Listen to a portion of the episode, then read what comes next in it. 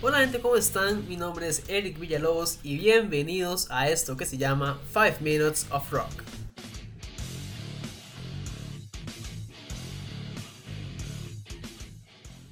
Buenos días, tardes, noches, dependiendo de la hora en la que estén escuchando el programa. Espero que hayan tenido una excelente semana sin muchos inconvenientes y sobre todo con muy buena música.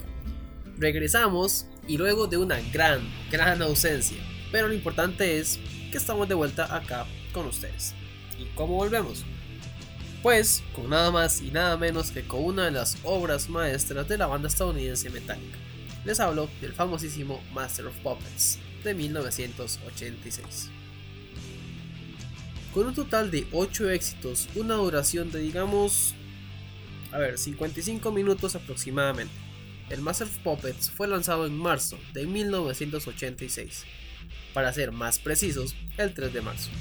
Así es, días atrás esta enorme joya estuvo de manteles largos, cumpliendo 36 años desde su lanzamiento convirtiéndose también en uno de los álbumes emblemas de la banda, por decirlo de alguna manera. Este disco también se convierte en el tercer álbum de estudio de los norteamericanos. Bien, entrando un poco más en materia, tendremos que hablar sobre el sonido del disco. Y es que claro, si lo comparamos con las dos obras anteriores, hablamos del Kill Em All y el Ride the Lightning, el Master of Puppets no deja de presentar esa explosividad a la que Metallica nos venía acostumbrando en aquellos años. Pero encontramos que las canciones son un poco... Mm, eh, un poquito más lentas, si se quiere ver de alguna manera. Por supuesto, este álbum tiene sus historias de por medio y tiene que ver con el que fuera el bajista, aún para aquellas fechas, Cliff Burton.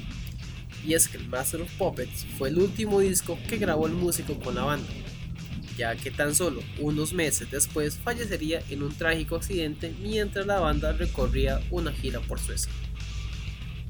El autobús que iba con la banda estadounidense perdió el control y provocaría la muerte instantánea del prometedor bajista Cliff Burton. Bien gente, para ir cerrando lo que es este programa, les voy a contar dos anécdotas.